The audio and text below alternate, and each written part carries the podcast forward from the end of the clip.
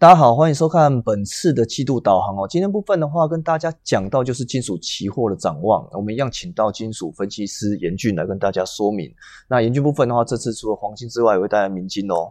那明金这块会是怎么样看法？在明金这一块，其实。近期很常就是在于需求的一个呃整体的一个回升嘛，那我们可以看到，其实以个股其实角度，或是说呃相关类股角度，其实都呈现蛮大的、蛮大幅的一个上涨。那最主要就是因为整体的这个民生金属的走势是非常的这个强烈，那大家想必都呃有很明显的感受到。嗯哼，我想这块的话，其实跟我们看到民生金属里面的铜价、对铝价跟锌价部分都出现比较明显飙涨。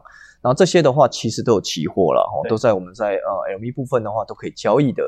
所以说你看到呃原物料上涨，其实不见得只有股票或股票期货可以选择，那当然也包括像是一些国外期货的部分可以去参考。好，今天部分的话，其实想跟大家讲一下这几个重点。那这重点部分的话，就是我们针对像民生金属的展望。哦，民生金属展望是第二季方面。那第二季之所以比较晚跟大家讲的原因，是因为哦陆陆续续我们在做一个呃。排字啊，录影部分，其实金属部分呢，因为行情非常夯啦，所以我们过去的部分呢，其实都有交代蛮多的。所以在展望部分呢，我们延迟在现在来做一个交代。那也希望说拿到最新的资讯跟大家分享。那这次的话，其实是报告啊，基本上大家都拿得到。那只要大家能够按赞、订阅跟分享哦，把你们的资料、你们的文件、email 部分。留到下方的资讯栏方面，我的话，我们会把这些报告寄给你们参考。好，那如果看到像是这一份简报部分的话，其实有几个重点，包括像是民生金属，包括像贵是贵金属，还有包括像是一些呃面面观跟总结部分。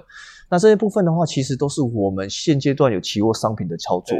那我们会怎么样看待？对，那我们这次最主要想跟各位讲，就是我们其实对在第二季的部分，对不管是贵金属或是民生金属整体的看法，我们。今天会介绍到七种商品，其实都是很正面的一个看待。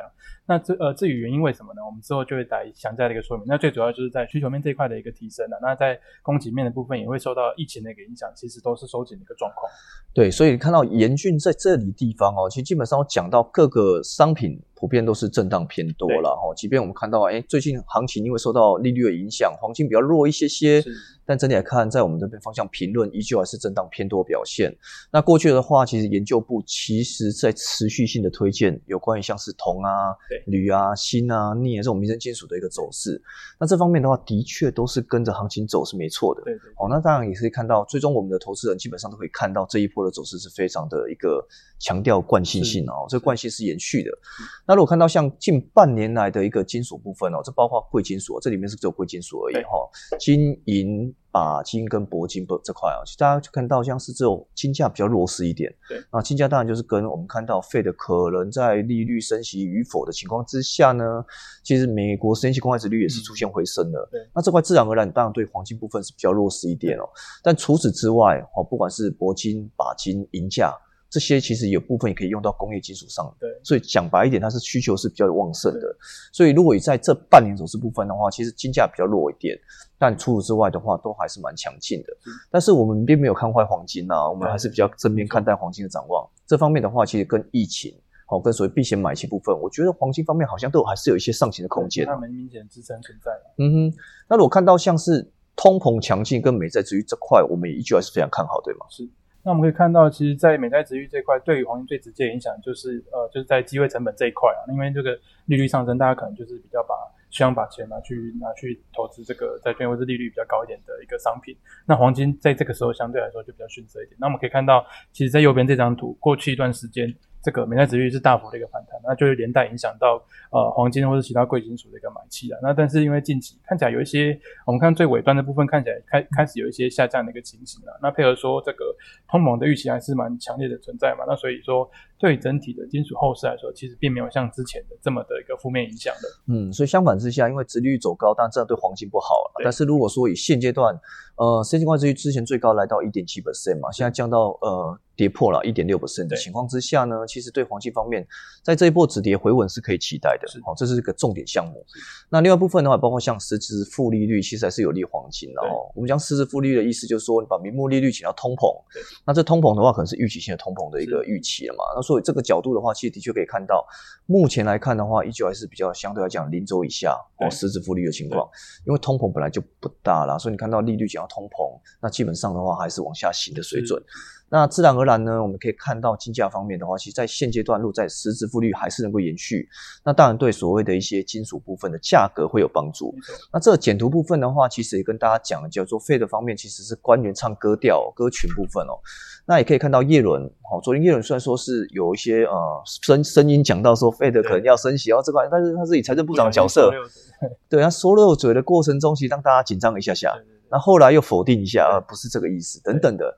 那我想这个地方应该还是要看到鲍尔的说法了。哈，鲍尔的看法的话，目前哦，在二零二二年以前，而明年以前升息的机会可能性是非常低。那这个我们学过金融、学过数学的角度都知道，只能用可能性，哦，绝对不能说可不可行，百分之百，没有百分之百嘛，所以。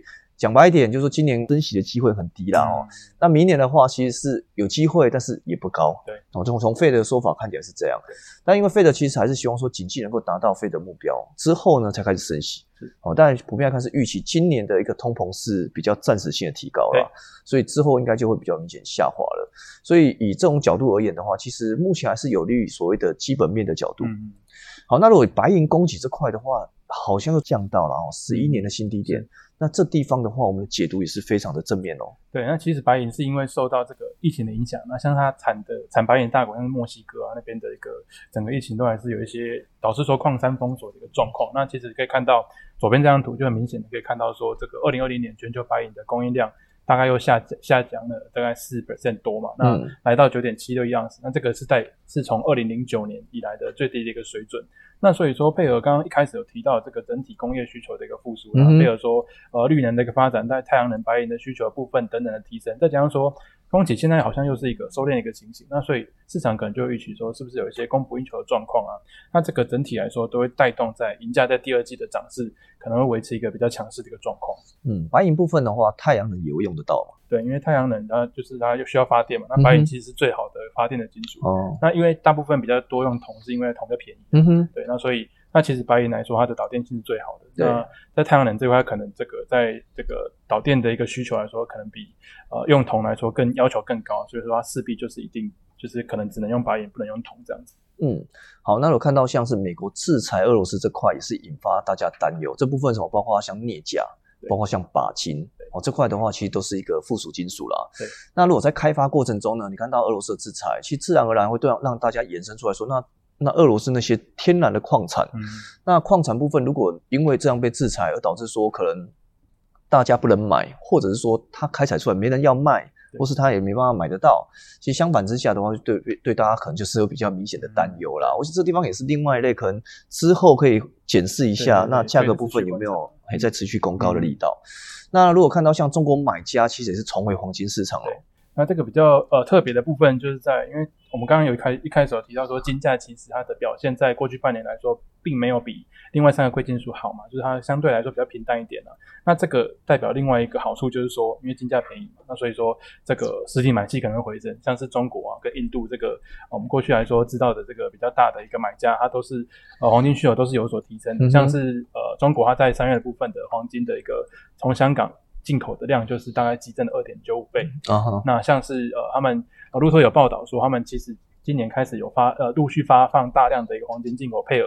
那这个就会都会带动说，在之后的这个黄金的进口会持续的一个增加。所以在实体买需买气需求这一块，对于呃黄金后市的走法来说是蛮。重要的一个支撑了。嗯，那我们都知道，其实中国买黄金绝大部分都是透过香港来进口的。那这个地方呢，其实也看到这个呃进口量的诶持续性的飙升哦。那虽然说跟之前哦一九年其实下半年来看没有没有很明显增加很多，但是。至少从这一两年来看的话，是增加蛮多的。对，那我因为可能看到在现阶段黄金的压回哦，其实当然看到像各大央行在购买黄金的力道反而是增加的，还是有些复苏。嗯，那这个金条部分的话也是一样嘛，哈，我看到像第一季的金条跟金币部分，那需求部分的话也是创下近十季的新高点。那如果以 Y Y 来看的话，基本上去年同期相比，大概成长一百三十三 percent。那这个地方也是我们看到像黄金中国买家，其实这个地方是连接挂钩的情况之下，其实黄金整体部分是可以直带它的一个攻高。是。那印度黄金需求这块有没有受到影响？其实我们其实当然严峻整理的这个资料里面，里面包括像是黄金的进口哦，印度这块，那也包括像 WGC 的一个说法上，那最近疫情又那么严重，印度这块会不会有一些影响到啊？对，那疫情这一块就是呃，目前还是比较不确定性还是在啦。那因为但是整体以这个他们的政策面角度来说，他们其实计划将今年的黄金进口的基本关税从原本的十二点五 percent 降到七点五 percent，就是减少五 percent 嘛。那所以说这个是蛮大的一个呃力道。那撇除掉说疫情的影响之外，他们一般来说他们最主要的这个黄金的买家就是农民嘛。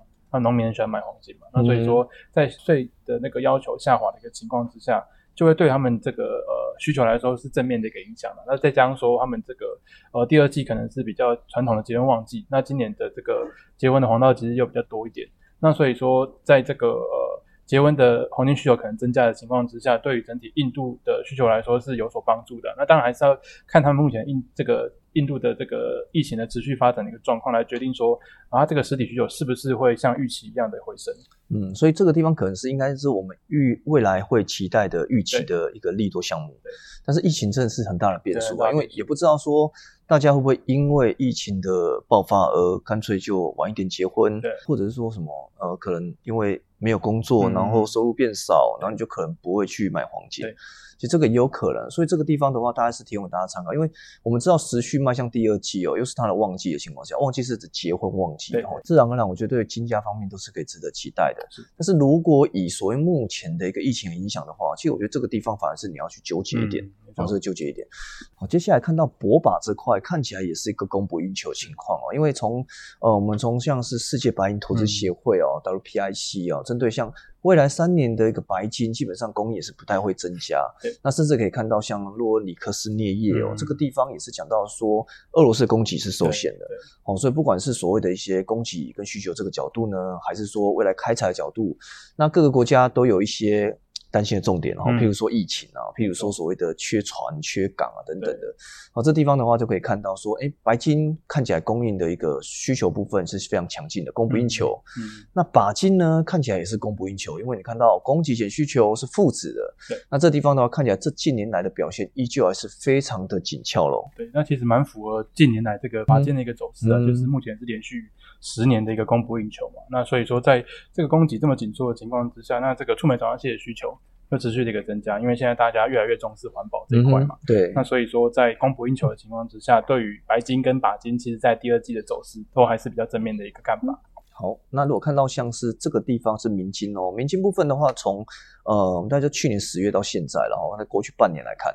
那如果看到像是铜啊、铝啊、镍哦这块的话，都是明显的上涨。对，那当然涨最多的话，当然就铜价。其实我们一直在讲的铜价哦，铜价部分的话，真的真的非常火热哦。那其实看到不管是哦，Goldman 啊，或是呃瑞士信贷，甚至像 BOA 美国银行，那看法都是一万块起跳的哦。其实基本上越调越高啊，越来越高，就大概就是追涨效应啊。对，哦，当然美国银行其实还讲到说，如果用到没有铜可以用的情况之下，不排除一吨来到两万块美金。对，哦，以现在的话，其实九千九、九千八的水准来看，其实美国银行这种说法会有一倍的涨幅哦。对，哦，这大地方大家提供给大家参考了。那当然，至少而言，我觉得目前缺铜的这个情况是延续的。那当然也跟我们看到之后了，譬如说供给紧缩，或者是绿能的发展，自然对所谓这个角度方面，都是一个比较值得可以期待的重点。那如果你看到像是产铜大国这块，智利跟秘鲁这块呢？对，那刚刚也看到说，那个过去半年的一个铜的走势这么强，就是因为除了这个中国的工业经济复苏之外，那另外在供给的部分也是受到蛮明显的干扰了。像是呃最大产国智利啊，跟第二大产国秘鲁啊，都是因为疫情的关系。那因为秘鲁可以看到说，它目前就是宣布说他们的国家的紧急状态可能会延长到五月三十一号嘛。那这个就是在疫情的这个担忧之下，大家都可能会认为说它的。这个矿场是不是有一些封锁，会有一些封锁措施啊？或者说矿工会不会因为他们这个怕怕得到这个疫情，那开始有一些抗议，就是想要罢工那个动作啊？这都是造成大家有一些担忧存在。那所以说，在这两大产国的个供给可能受到这个冲击的影响之下，对于铜价来说，当然就是蛮正面的一个帮助。嗯，所以基本上铜的减产，这些国家看起来是。迫不得已了。对，既然是迫不得已呢，其实这个涨势部分就真的要小心一点。对，那尤其是在放空的投资人，基本上你也是要开考虑到伺机回补了，或者说你要中长期你要布局整体的多单，或者说你想要交割的投资人，基本上你就可以下下档来考虑做低阶的动作。那这个自然而然也提供给大家参考一下哦。那中国铜进口这块呢，也是相对回升啊。为什么讲中国？因为中国用了大概将近全球。将近超过一半哦对一半以上，那六成七成哦，这个这个水准哦，其实再来看，所以中国的铜部分的需求上是大家都在研究的铜。那为什么铜也有一种铜博士啊这种角度来做一个称号？那这个也是隐含着全球经济需求的一个命脉。嗯那以中国的一些铜矿进口部分，其实都还是相对强劲的跟去年同期来看，三月份看起来都蛮蛮明显成长。哦，如果从以所谓的进口量部分，三月份大概成长了将近二十五 percent，那第一季呢，大概成长了将近十一点七 percent 对。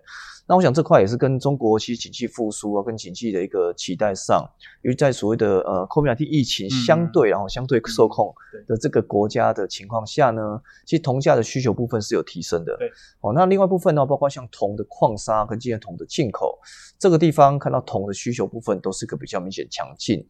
那如果看到氧化铝这块呢，其实氧化铝是不是也是一个蛮正面看待的？对，那铝它因为这个金电铝是我们这个期货的标的嘛，那金电铝它主要的一个生产的要素就是氧化铝。嗯哼那因为氧化铝的进口受到这个海运费飙升的影响，就是像我们刚刚提到疫情利润下降对啊，疫情的关系导致说它可能要运输并不是那么容易。嗯那在氧化铝的供给减缓减少的情况之下，那你要精炼铝，因为这个没有原料嘛，嗯那你精炼铝的产量也会跟着下降，那对对于对这个整体铝价来说，当然就是正面的帮助。对，那基本上因为进口少了嘛，就没有那么多的精炼铝可以用，对，那你就只能在国外再进口，不管是你的精炼铝进来哦，对对对，那所以自然而然对对推升所谓铝价的期货咯。对对对，对成本的提高也是有帮助。嗯哼哼哼，好，那如果看到像镍的这块，其实看起来是供应吃紧哦。对，那镍跟那个铜还有铝其实也是一样，有受到一些供给的困扰。嗯像是右边图可以看到，其实这个镍的港口库存持续的一个下滑。那最主要就是因为刚刚提到中国的这个工业经济复苏嘛，那所以在不锈钢的需求这一块其实也是持续的一个成长。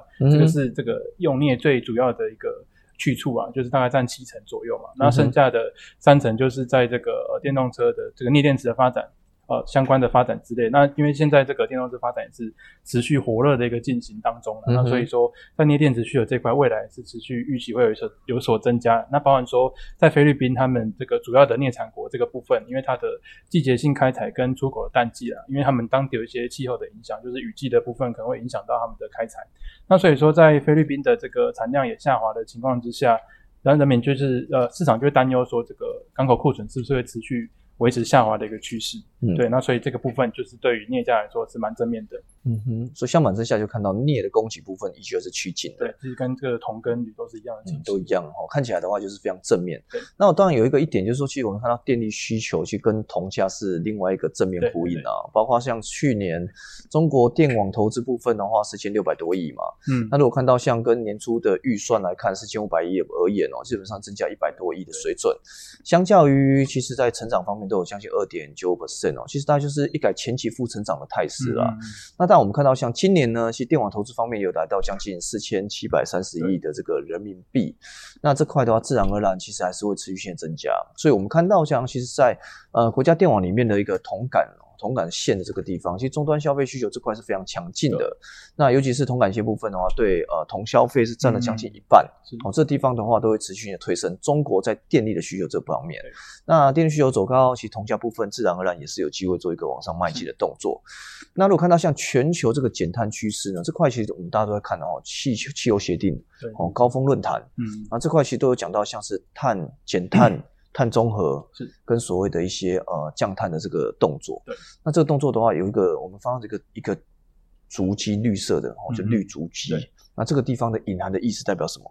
对，那这个就是近期最夯的议题啊，就是在于这个全球无碳化的一个目标嘛，像是呃右边右边上面这个表很明显的就是可以看到说，其实各国家都希望说至少在二零三零年以前达成这个呃减碳大概五十 percent 的一个水准，那甚至有开始提出说这个达成碳中和的一个目标，像是日本的二零五零年，那中国可能晚一点的二零六零年。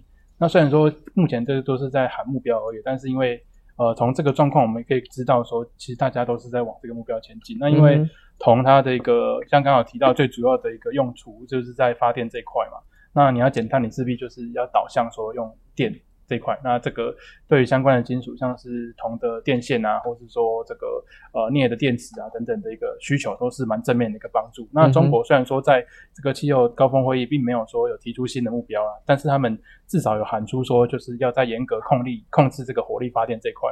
那这个也是他们在这个达成碳减排的一个呃方向之一啦。所以。呃，呃，目前全球减碳的趋势对于这个整体的未来这个绿能需求这一块，其实都是蛮正面的一个帮助。